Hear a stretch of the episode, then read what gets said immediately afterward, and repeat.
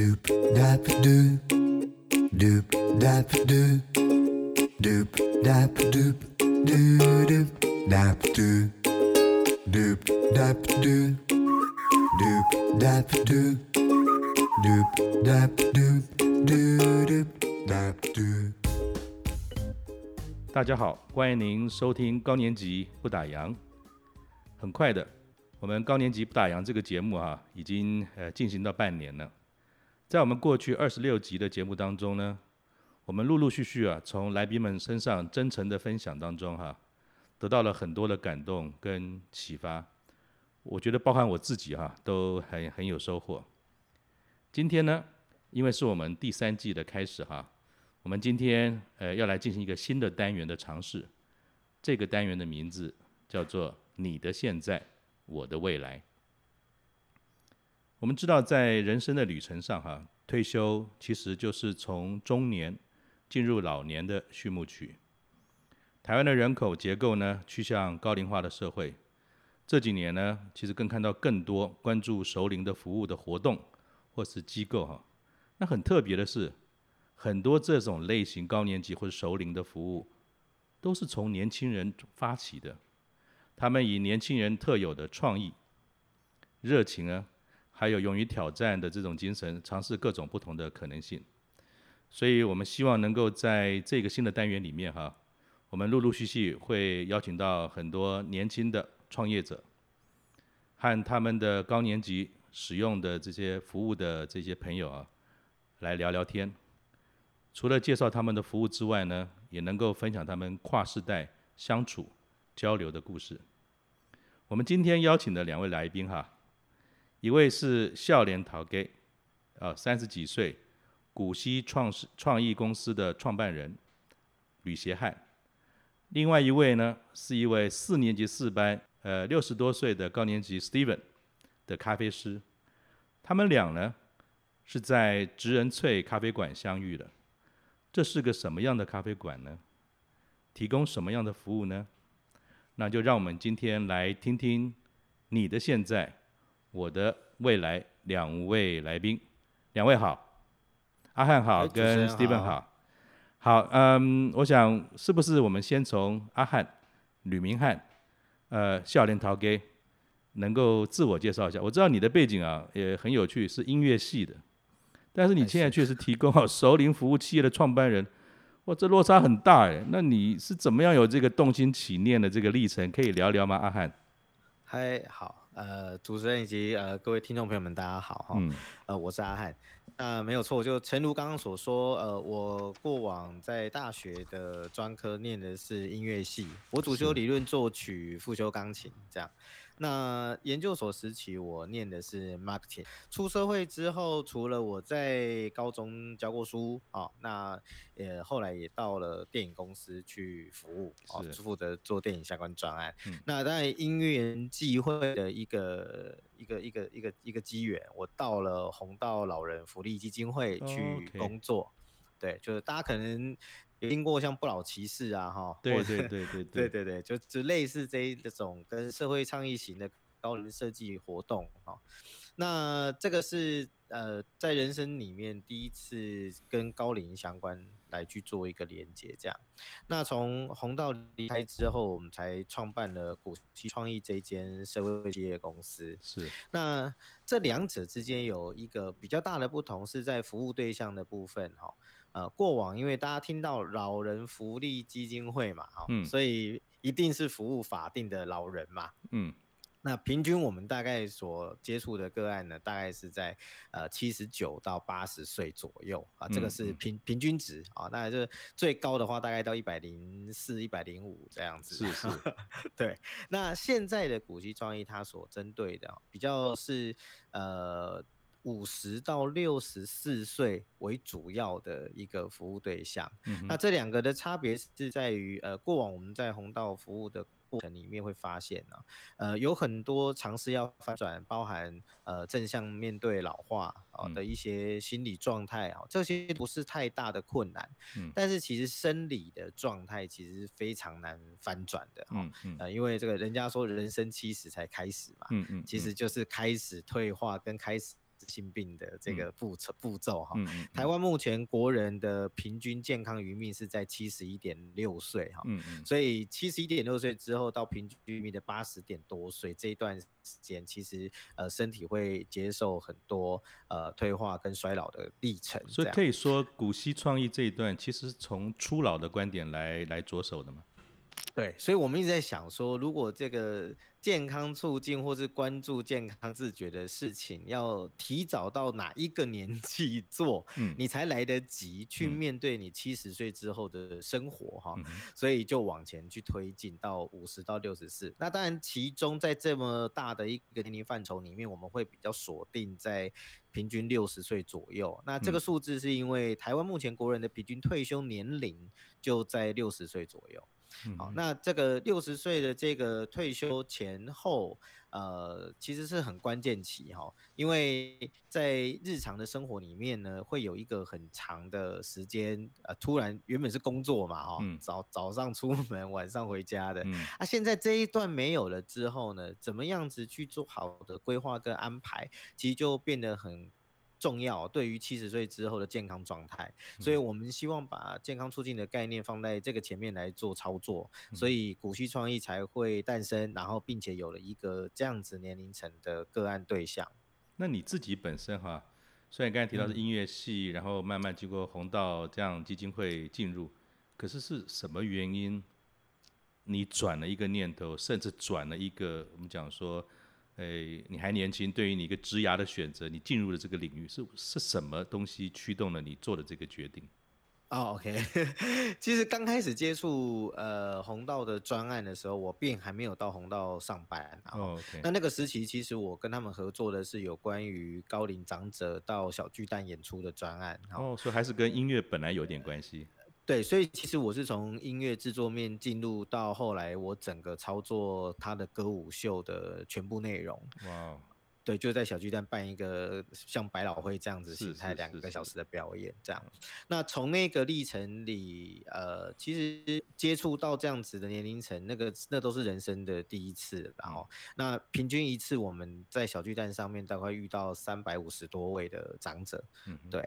那在这个过程当中，其实呃很多很有情感连结的事情发生啦，因为对于。这个六十五岁以上的长者，哈，在他生命的历程里面，会有很多事情会变成是他最后他觉得生命很重要的啊。例如说，我们刚刚讲的那个活动，嗯、不老骑士也好，或者是叫小巨蛋的演出也好，嗯，那最有感觉的是在某些长辈他的告别式上面，他所用的照片，其实就是他参与这个活动的照片。所以有非常多的感动促进的这件事吗？倒不是你一开始就设定说，我好像就。对于这个高年级或者是银发有兴趣，对 对，对，那在这个过程里面呢，就是沟通也是一个非常辛苦的事情啊。嗯，因为六十五岁以上在法律上是把它分为同一类人，但我们都知道六十五、七十五、八十五、九十五根本就是不同类型的人。对，这个就是我们待会的重点哈。我们待会就要请教你这个新的世代怎么看我们这种之前资深、很资深的高年级。的沟通这件事情，那我接下来想，呃，请 Steven 大哥，是不是也聊一下这个？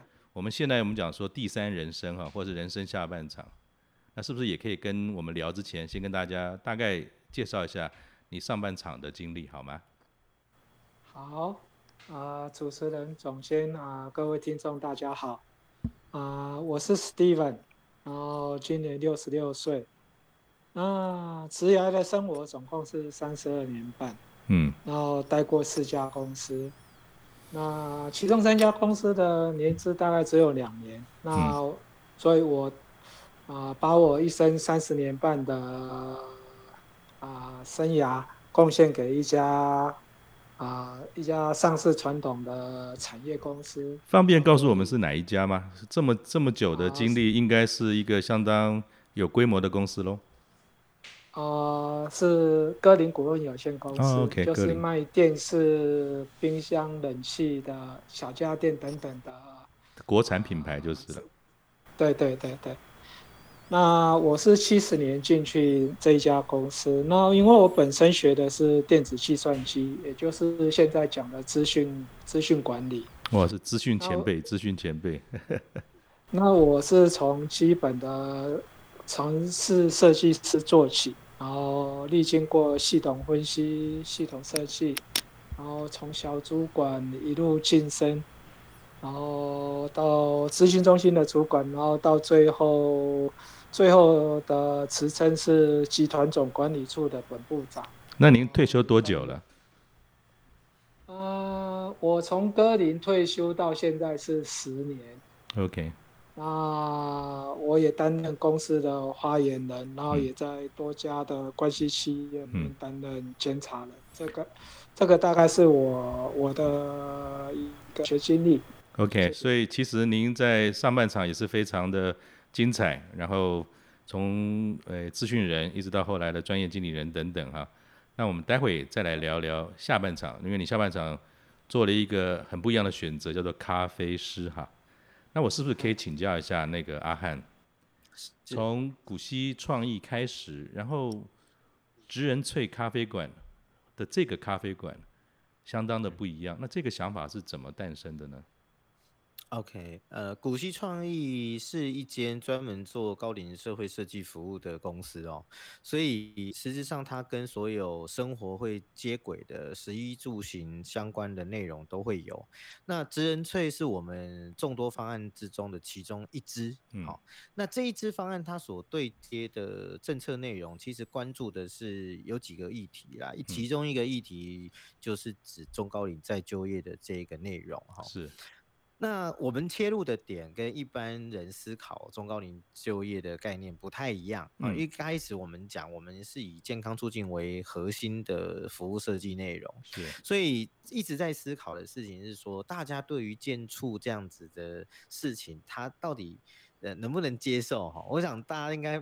所以我在听的朋友应该也是能够明白哈，嗯，要好像要健康这件事情，需不是那么舒适的啦哈。大部分你听到像是养生或跟健康有关的东西，都不是很享受的状态。嗯，所以我们的专长应该是说，怎么样子去设计一个让他没有感觉在做健促哈，但实质上把健康促进的东西设计进去。那这一个点就会提到跟说，哎。在退休之前呢，大家最容易习惯的其实就是上班这件事情。对，哦，这二十几年以来嘛，大家的时间也很固定，哦，业务内容好像也很固定，这样。嗯、所以如果有一个类职场的环境去打造建筑的方案，大家的排斥性应该会比较低一点，比较容易能够接受。嗯、那另外一个事情的话，应说的就是说这个劳动力下降的问题。嗯，呃，因为大家知道台湾高龄化之外，另外一个是少子化嘛。嗯、那少子化的影响其实到现在已经算是蛮剧烈的哈，每一年劳动市场下降大概有十八万人次左右，所以台湾。是迟早要面临缺工的议题哈，那对于中高龄，尤其是退休之后这样子的一个族群哈，对于现行 HR 来说哈，呃，是陌生啊。这个陌生的原因是因为大部分过去在管理的阶层里面呢，呃，有很多的管理的手段，他会跟薪资待遇、福利等等去做这个勾稽哈。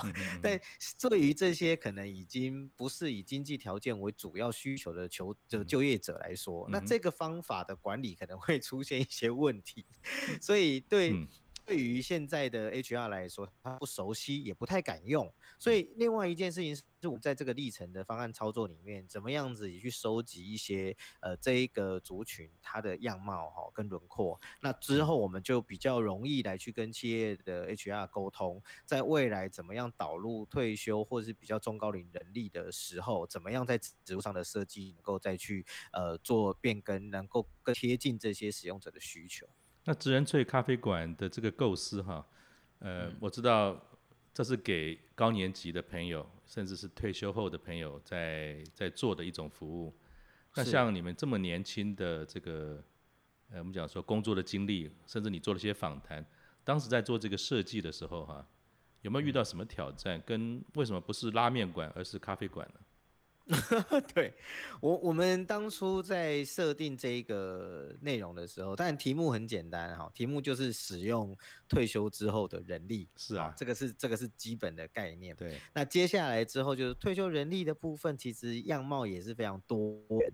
那如果以我们现在身在双北的地区，有什么样的优势来去进行这件事？所以第一件事情在，在呃我们本店。设计的时候，第一个想的事情就是中高阶主管哈，嗯、呃，双北地区的确有非常多优秀的退休人力，那产值非常高哈，是，但是大部分这些人可能就是不是去挂别的公司的顾问哦。那大概就有很少的机会能够再上工。一方面是其他人会觉得他的薪资要求可能也会很高，这样。对。那这些人身上有丰硕的职场经验，嗯，虽然当然科技进步的速度很快啦，哈，但是有很多职场上的精神或是态度，他其实是不太会改变的。嗯。所以怎么样子把这一些人他既有的这样子的经验能够导出，是当初设计的一个重点。嗯。那这个跟消费者之间，就是说。咨询的人也好，哈，不管他是哪一个世代的人，他如果想要取得这样子的服务，嗯、中间可能需要一个介质啊，哈、嗯。那当初的确想过很多哈，拉面没有在思考的范围内，不过 有一些甜，有一些甜点呐，哈、嗯，啊，什么豆花啊，什么之类的都想过哈，各种类型。后来在。考量了这么多，跟市场对接上面比较容易哦茶跟咖啡还是相对比较轻松一点。嗯哼。那另外一件事是因为茶跟咖啡在中高龄跟高龄健康促进上面的这个适当摄取量，其实都对健康有益呀、啊。嗯哼。那另外一件事，它是用萃取的方式嘛，哈、嗯。那高温萃取茶跟咖啡，跟这些中高龄它正在萃取。自己的生命经验这件事情有一样的概念，嗯，所以我们就选择了用茶跟咖啡这样子的商品，然后用职人萃这样子的 branding 来成立这一个专案的内容。嗯哼，那要开始推的时候，有没有遇到什么样的挑战？在一开始的时候，一开始推的时候最大了，我们整个。过程里面最大的挑战其实是场域上的选择啦，嗯，因为对我对场域上的选择是希望它能够交通非常便利，能够非常安静，是 是，是，所以所以当初觉得这个应该是蛮难找的，这样。啊，不过后来可能就是机缘有到，我们大概只不到三个礼拜。就确定了场域的地的的的地址，这样子，那就刚好就是一个离捷运站出来只要走一分钟，然后但它是在镜像内的一个场域。好，那一样就是说，我们在这个 podcast 的听众哈，在我们这一集当中，应该也都会找到很多相关的资讯。呃，不过我的理解是，职人翠咖啡馆好像就是在捷运的呃新店线的大平林站吗？对，没错，附近嘛哈，不过没关系，待会我们可以再慢慢聊。那我想把话题再抛回到那个 Steven 大哥这边哈，Steven 大哥，嗯，那你又是怎么样诶进入到职人萃咖啡馆嘛？是自己跑去好奇喝了两杯咖啡之后知道了，还是有别的机缘而加入了？哦，啊、呃，算是一个机缘啦，啊、呃，因为是。我太太的同事是我职人最前一期的学姐，哦，算是学学姐介绍喽。对对对，然后她知道我喜欢喝咖啡，所以她进去的时候就后来就碰到我就说，哦，如果我们下一期有再找人的话，我已经我一定帮你报名。然后我说好啊，没问题啊，啊就试试看参加甄选，然后也幸运的。就被甄选上做一些服务。那我们知道，其实您退休之后也长相当长一段时间嘛，那生活上应该也蛮丰富精彩。那啊，英博代吉阿基布这一杯种下。啊，应该是说，我我是觉得刚好就是说有一个另外的一个生活重心啊，比如说就像现在我变成。我值班的时间是礼拜二，然后所以说，哎、欸，那我就现在就很固定的在我的 schedule 里面来讲，礼拜二我就变成要固定保留下来，就是那一天我必须要到职人萃去，我不能有其他的排其他的活动。是，等于礼拜二就是我一个去当去当一个全职的手中咖啡师的这个角色扮演的一个生活重心。不过就我所知道哈，那个职人萃的咖啡馆，它其实不是那么单纯像 Starbucks 一样，就是喝喝咖啡而已。好像我我也知道，在网络上有很多的报道，呃，它其实很有趣的是，有点像是所谓真人图书馆。或是人生相谈室啊，你能不能够大概也跟大家说一下？其实您在那边除了担任一位所谓的呃专业咖啡师之外，您的工作内容是什么？为什么又在一般人的印象当中说职人萃咖啡馆是一个真人图书馆的概念呢？应该是说，我们除了提供一个。咖咖啡这个这样这样的一个喝咖啡这样的一个服务以外来讲的话，就是说啊，我们也会跟客顾客聊天。我曾经在一次值班的时候，我我们一一楼的场地刚好租借给一家公司开经营会议，嗯，然后所以就不会有其他客人。然后，所以他们在这样整个在从董事长、总经理，然后财财务长，然后各个部的主管都列席上在报告检讨当中，然后我就边听，因为跟我的最后职务的关系很很像，嗯，然后听他们一轮讲完，会议结束了以后啊，啊我我就跑去跟他们介绍说。啊，我我我是谁？我是怎么样的人？然后，然后刚刚你们在谈的一个问题，好像可以可不可以这用这样的想去用另外一种这角度去想，会不会是比较好？是。然后他们财务长就会听我这样讲，就讲好像找到一个知音，因为一般来讲，公司内财务部门跟跟其他单位。总是会是对，对，有一点点对立，嗯，因为其他单位会比较不了解财务为什么要这样控制他们，嗯，所以，所以我跟财务长这样聊一下，他就觉得，嗯，好像找到一个知音，说，嗯，对，你，你，你都懂我，我想要，我真正想要要去完成的一个工作，所以他甚至开玩笑的跟他们的总经理讲说。我们应该找他进来，就这样子。所以跟来场地使用喝咖啡的这些朋友，有的时候会有一些专业上的分享的互动跟请教。那有没有一些也是请教一些别的方面的问题呢？不一定只是专业上，有吗？有。啊、呃，就在疫情疫情转严重之前，我最后一次值班，五月初的时候。那就有一个应届毕业的，他学的是职治疗，嗯，就是我们一般在复健科里面看到看到的一些帮你帮你怎么做复健的学生。是，然后他是他是看到一零四里面的介绍说职人萃有在提供人家意见，嗯，所以他是特地跑过来。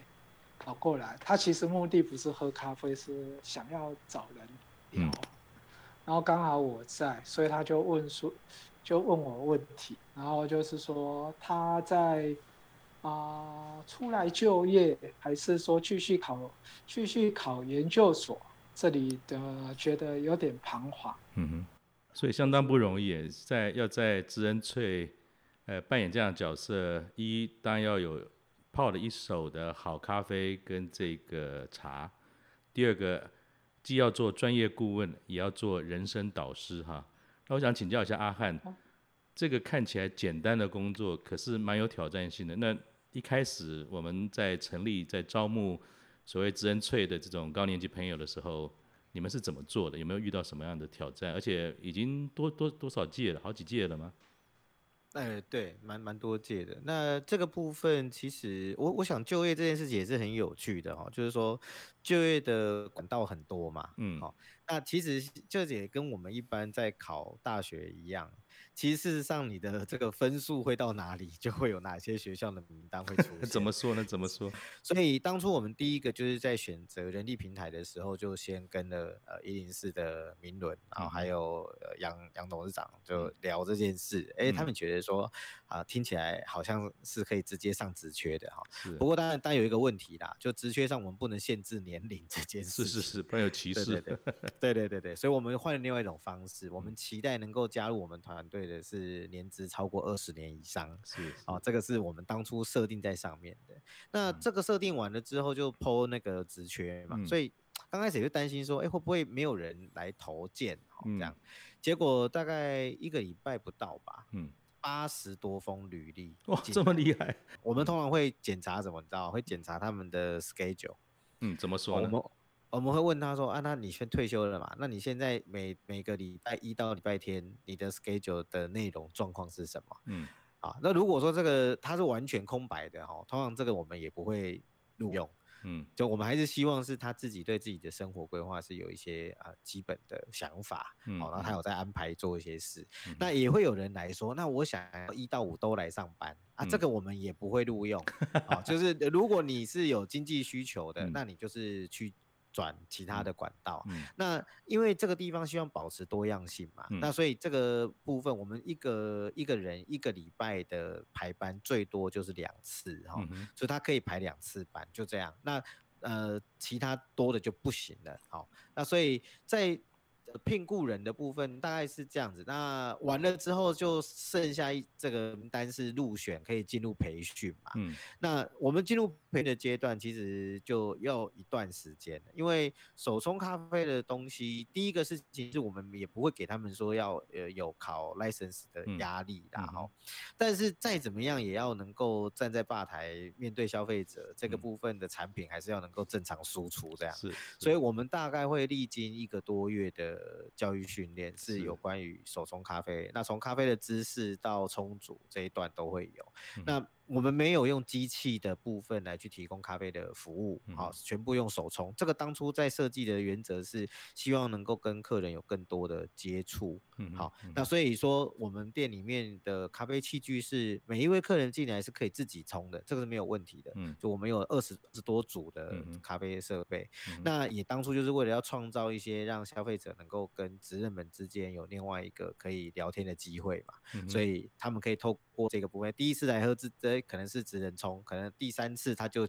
可以自己冲哦，那可能只能就可以跟他多聊一些这个部分。嗯，那另外一件事，在也就是说，呃，站在建处的思考上啊，我们在认知跟这个。肢体的训练上，你知道，因为咖啡我们的豆单哈更新率很高啦，嗯，大概就是一个半月左右就会整批都换掉，嗯，新的豆子进来，所以变成他们来上班，他们也要去认识新的品相啊，嗯，那这些品相它在手冲上其实就会有一些细微的不一样啊，嗯，不同的这个豆子有不同冲煮的一些方法跟小小的调整，中高龄就业还有什么骑脚踏车去说故事的啦，然后还有跳舞。的跳音乐剧舞蹈的，所以有些人他可能就是哎、欸，他在这边服务的时候，他看到有别的专案嘛，他就说那那他这个有兴趣，他可能就去那边也也会有这样子。哦，所以所以其实，在古稀创业来讲，它常态是有各种不同的计划在做。对，职人呃职人萃其实咖啡馆只是其中一支嘛，所以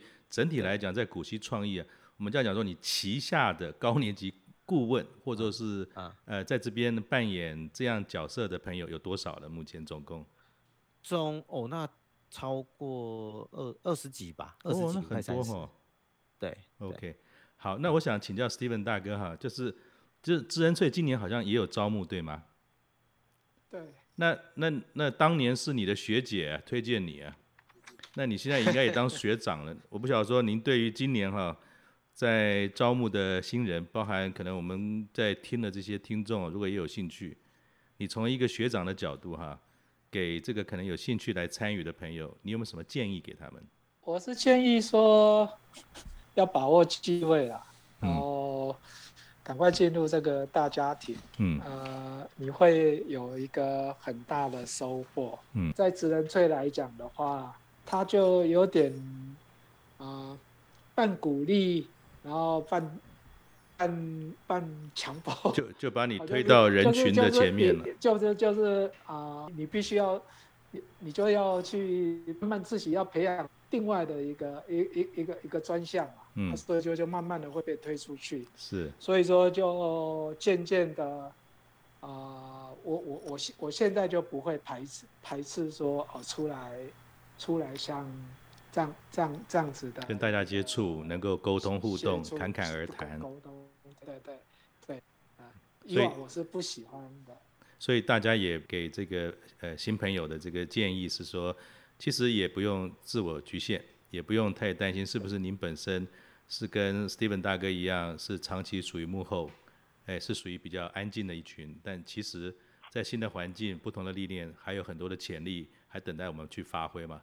我自己之前啊是在那个荷兰飞利浦工作，那我有一个有趣的经验啊，我我的我的部门啊，它是一个当年大概二十五六年前，它是一个总部新成立的一个事业单位，专门做数位电视广播的，在那个年代，我那时候是负责整个大中华区的这个销售，然后到北京去派驻。当时哈、我到了那边，呃，我大概是三十五岁左右，我记得，可能跟阿汉差不多大。那个时候啊，我的团队里面，除了一个助理是一个大学生之外，其余我所有的同事都比我大五到十岁，啊，那这个历程呢，给我有很大的这个，除了当时在融入一个新的环境啊，在中国工作之外，其实我光是我跟这些年长的高年级同事哈，一一起工作，也花了好多的时间，我们连那个怎么样对客户做简报的概念都不一样。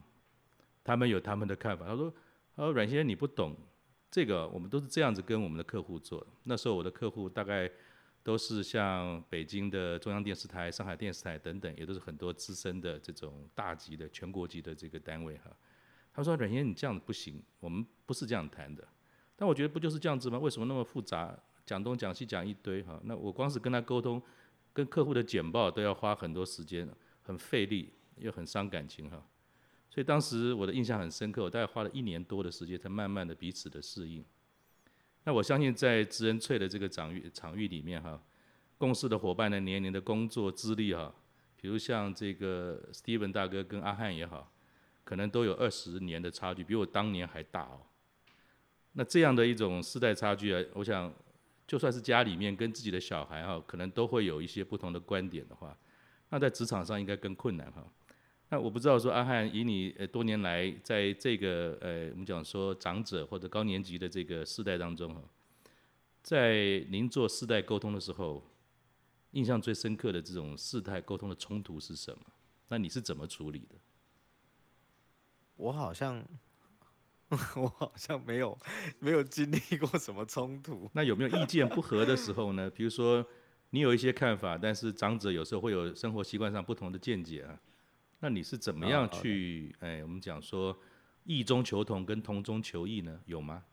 啊，我我觉得如果是要讲沟通这件事情的冲突，我我自己所遇到的啦，如果是真的要说比较激烈的会有冲突的，大概都是跟我的父母，嗯，怎么就是家里面怎么说会比较比较容易，因为呃父我因为我我我的我我的爸妈刚好是一个，我的妈妈是。磨我性子的一个一个很厉害的人，他是他是我眼中的奥客。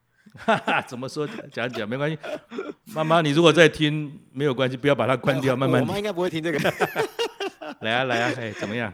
就是我我相信大家应该可能不呃，我妈妈是那种会去菜市场买衣服的人。嗯。但这个这个很厉害哦，她买衣服啊，她会去问老板说：“这个老板你。”一个礼拜呢，在这个市场摆摊是哪几天？那那时候小时候不懂嘛，然后就想说买衣服为什么要问这个？为什么？对，为什么要问这个老板有没有这边摆摊这样子哈？我、嗯哦、后来才理解，就是说他用这个方式来确保他的这个能不能提供售后的服务哦哦，所以我哦我才想说哇，我妈妈竟然连菜市场买卖她都是需要要有售后服务的这件事这样。嗯那到底他是要售后服务什么呢？嗯、我也不太懂啊。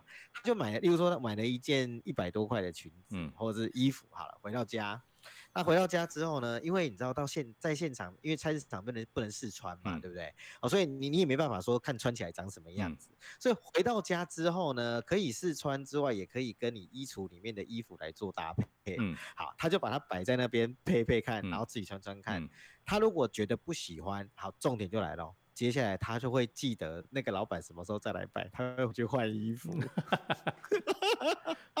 所以就是我，那我从小我就会觉得说，哦天哪，这个我妈妈不是一个好对付的，爸爸是另外一种，他是属于比较固执的哦，就是说他在这个他他的他的公关能力比较没有这么好，嗯、那所以他在这个公家机关服务嘛，嗯、那在公家机关都。基本上没有什么升迁哦，嗯、所以 就可以很明白知道他在人际上面不是特别好，他做事情比较一板一眼这样子啊，这这一种类型。嗯、所以这两种对我来说，其实从小在家庭里面都在沟通上，我都会觉得在对要沟通外面的人都比跟我父母亲沟通 来的容易太多了哦，所以我就比较没有在外面遇到 就是冲突这样子。那那那我就是顺带就想到一件事哈。你看，我们一般印象，嗯、像我太太也是学音乐的，嗯、学音乐的有很大一部分是从小父母的培育、啊、投资，是的，还有一个叫做期待啊。嗯，那你长大之后呢，突然之间有了一个很大的职涯改变。对那不知道你刚才讲那位奥 K 跟不太讲话那位老爹，有没有在你的职涯选择上，啊、你们在沟通的时候有没有什么火花呢？哦，超级多的、啊，因为那你怎么去？我们讲不敢讲说服，你怎么沟通的？是，呃，我我的爸爸因为在公务系统哦，所以他本身反对我进公家机关。嗯，那我的妈妈完全持反对意见，她、嗯、觉得就是要进入这个铁饭碗的领域里这样子。嗯嗯对，那所以呃，整个过程里面大概就是我在三十岁之前，我自己定的目标就是说我想要去做我想要做的事情，是我想要去做可以就是不要把我的生命浪费在 一些，就是说我还有机会可以去冒险的时候，我想要好好的做这些事情。对，所以那个时期我我进我也进过学校教书，我也去体验了那样子的生活。嗯、那最后就是。呃，出来做这些事情，我跟我爸妈之间的沟通，应该是说，我尽量去，我我其实没有让他们同意，或者是觉得说 好，所以就是不沟通咯，干了再说嘛，这就是你的你的立场吗？我我到跟家里面的状态就是说，呃，我我想让我不让他们去担心这样子，嗯，那基本上我觉得，那父母跟小孩之间，在这在我这个年代啦，嗯、我觉得最基本的其实就是你会不会伸手这件事情，嗯、就是对啊，因为我从大学开始就没有跟家里伸过手，嗯。所以就变成就是说，即便我做了些什么，我也会让他知道说，反正我不会饿死，好、嗯哦、啊。所以那那你们也就先不用去担心这么多，嗯、大概就是这样啦。因为没有办法去扭转那个一些既有的观念嘛，嗯、那就是让他们能够安心，觉得说，啊，至少这个人活得好好的这样子。哦，那那他们大概就也不会有太多的意见。我们沟通过的长辈从五十到一百都有嘛，嗯、那里面的过程，呃，我自己是我的沟通历程里面比较。多的就是我比较不硬碰硬的去处理沟通的事情，嗯、我尽量是诱发他们走向我想要他们走的路线。嗯，你像因为我爸他退休在家的话，那他本身是喝茶，他喝茶茶龄大概有三十。四十年以上，嗯、是那种一年会有三四十斤以上的这种 茶叶的的购购买量，然后茶农都会寄 sample 来。嗯、有一天，他骑脚踏车在路上呢，遇到一个这个行动咖啡车哈，啊，他喝了一杯之后呢，他就进入了手这个手冲浅焙的这种咖啡领域里面，那。他喝喝喝啊！但因为他有过往很敏感的这些香味啊，跟那个味觉的那个 test，、嗯、所以他有办法去描述这些东西嘛。那我们从这过程中看到他这样子的之后，我们就开始在 心里期待说，那要挖一个洞给他跳嘛。嗯嗯嗯，所以接下来我就让他，我就介绍一些好的咖啡豆商给他，那、他就去买一些好喝的来自己弄。嗯、弄弄弄，那有一天冷不防呢，我自己就买了一台那个烘豆机，嗯、你知道。嗯那我就跟他说：“哎、欸，我买了啊，但我真的没有空，我很忙啊。这个我先丢回去，我放到你家去这样、嗯嗯、啊。我就拿了一些生豆给他，嗯、我说啊，不然你你有空，你你你你你玩玩看嘛，嗯、你烘烘看，因为我没有空处理这些事这样。哎、哎，他就开始自己在那边 上 YouTube 啊，找各种的影片啊，然后对，开始去摸索，然后之后开始嫌弃我给他的生豆，他就说，哎，我跟你说，我去找更贵、更高级的豆子，他开始自己在那边摸摸摸，弄到后来他把自己烘出来的咖啡豆再拿去给。其他的咖啡厅的咖啡师，然后他就自己展开了一趟，就是你知道 啊，到现在他现在的产品已经是可以在店里面直接销售给消费者。所以阿汉刚才从你父亲的这个过程，虽然你很客气哈，说，哎、欸，这个你只是挖个洞让他跳。我如果总结刚才你描述这个过程，我觉得你的技巧非常好，我觉得蛮好。这也是让我想到我跟我妈妈哈，怎么沟通他要不要换公寓这件事，因为你知道年纪大的人。嗯像我们家是住老公寓，那有的时候有楼梯的，哎、欸，对。可是老人家最不喜欢做的就是改变生活环境，所以你刚才你刚才讲的过程，我我想起来应该是这么说哈：跟长者沟通，一不要硬上，二要什么？循循善诱，三要给他机会引起兴趣，进入到你建议的方式。不要感觉是你推给他的，是他自己的专长能够连上的，好像这样的一个模式是比较容易，在我们从不同世代的观点跟遇到有一些不同意见的时候，好像不用容易处理，是吗？对，而且另外一种沟通上的技巧就是说选择啦，嗯，你要因为我们期待他自主性的去选择嘛，嗯、对不对？但选项也是一个很关键的事情，嗯。其实选项是可以操作的，那你可以举个例子吗？如果在职人萃当中有没有类似这样的例子？呃，职人萃或是古稀古稀创意，或是任何之前你的这个跟长者互动的这个经验。呃，我举一个例子是国外长辈哈、嗯，这也是因为我们刚刚讲我们在那个小巨蛋的舞台，每一年都有歌舞秀嘛，对，不对？其中有一年是日本的银法族大学，平均哈，平均哦，嗯、他是平均大概是八十三岁左右哦，哈、嗯。那神户的银法族大学组一个合唱团要来台湾、嗯，那他们因为全部都是男性，很少遇到全男性的，都是欧吉桑，都都是欧吉桑。那这些阿公们哦，他们因为他们的指挥老师是个这个古典音乐系出身的，是是 classical 的，所以他们整团都唱古典的东西哦。嗯、然后呢，他们不唱通俗，你知道吗？他们认为演歌哈没有那个艺术文化的水平，这样 啊。那时候要来台湾呢，我跟他们沟通嘛，我说，哎，那你们来台湾要唱什么歌、嗯、啊？他说呢，他们很有诚意，他说我们要唱那个啊《望望春风》的台语版是。他们自己日本人学台语唱，我说哇，这个很棒，这个会得到共鸣，这样。嗯嗯、啊，另外一首是这个呃古典里面的这个模仿青蛙的声音的一首合唱曲、嗯、啊，因为很可爱、嗯，我觉得也很棒、嗯。那另外一首就真的是一个听了会睡着的那一种、嗯，你知道，就是很古典的歌剧的形态的这个内容。嗯、我我这个歌可能我们要调整一下哈，不然那个小剧带有一万多个观众、嗯，他们受不了这个内容。他说那不然你你建议我们唱什么哈？我说不然你们来唱一首歌叫《北国之春》呐。是是是。啊，这榕树下的日文版，对对对对，很有名。我对我说这这个很有名啊，这个几乎全场的人都听过了、嗯。他就说、啊、我们这个团品质这么高，你怎么可以建议我们唱这么通俗的歌曲？是这个不不是我们表演会唱的歌这样子的。那我那时候就说好，我说隔一个礼拜，我我我打电话去日本哈，我就跟他沟通，我说不然这样子，我再给你们一个选择。好，然后他们就很很期待说太好了，可以不要唱《北国之春》，什么都可以。嗯、他说：“那你建议我们唱什么？”嗯、我说：“九九十让大师，你们听过吧？”嗯、他说：“有有，当然嘛，宫崎骏的动画都是九十让大师配乐的嘛。”我说：“在台湾九十让也很红、嗯，好不好？你们就唱那个哈、哦，那个龙猫的主题曲，嗯、多多龙那首主题曲。嗯嗯嗯”好，那这样这个也是知名，而且是在。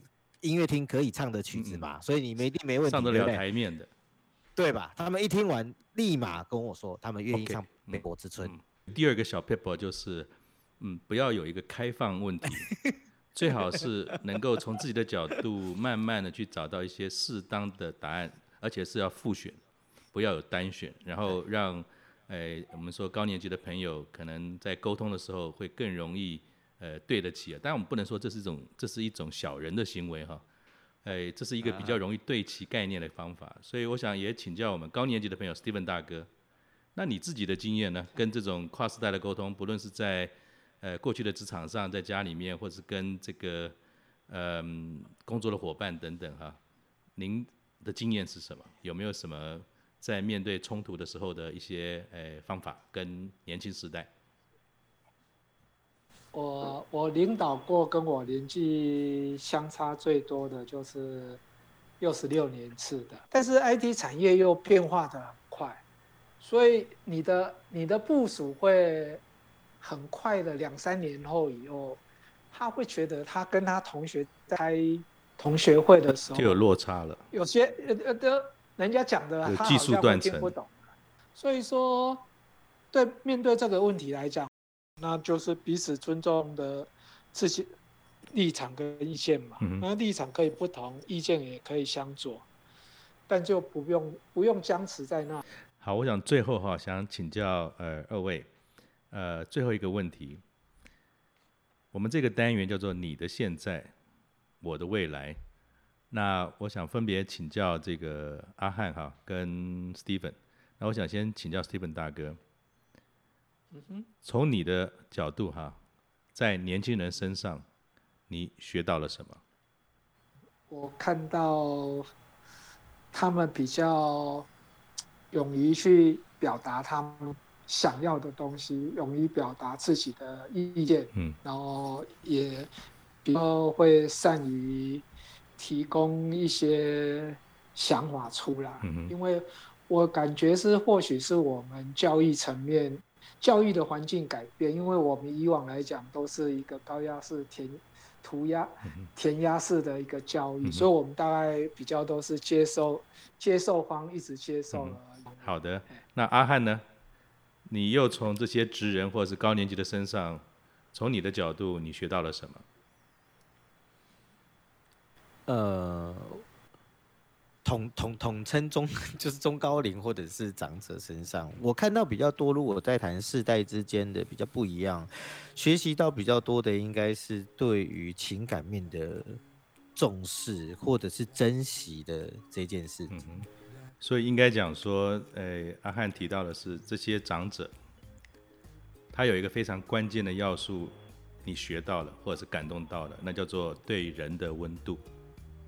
嗯，那刚才 Steven 大哥讲到的是年轻人身上看到的是做自己，提出主张，勇于尝试。我想二位的这两个感想啊，也是今天我们你的现在，我的未来，很棒的一个结语。那让我们也知道说，其实，在古稀创意，不是只有知恩萃咖啡而已。像刚才阿汉所说的，我们有非常多各式各样不同的这种角色都可以扮演。那如果有兴趣的朋友呢，其实可以在我们这集的资讯当中可以看得到。那我还是为我自己极力争取一下。所以阿汉，我没有六十五岁，但是下次有机会，请争取六十岁左右也可以做的主持人。好，那今天谢谢二位，谢谢。那也欢迎大家能够持续的收听我们第三季的高年级不打烊，再见。好，谢谢，拜拜。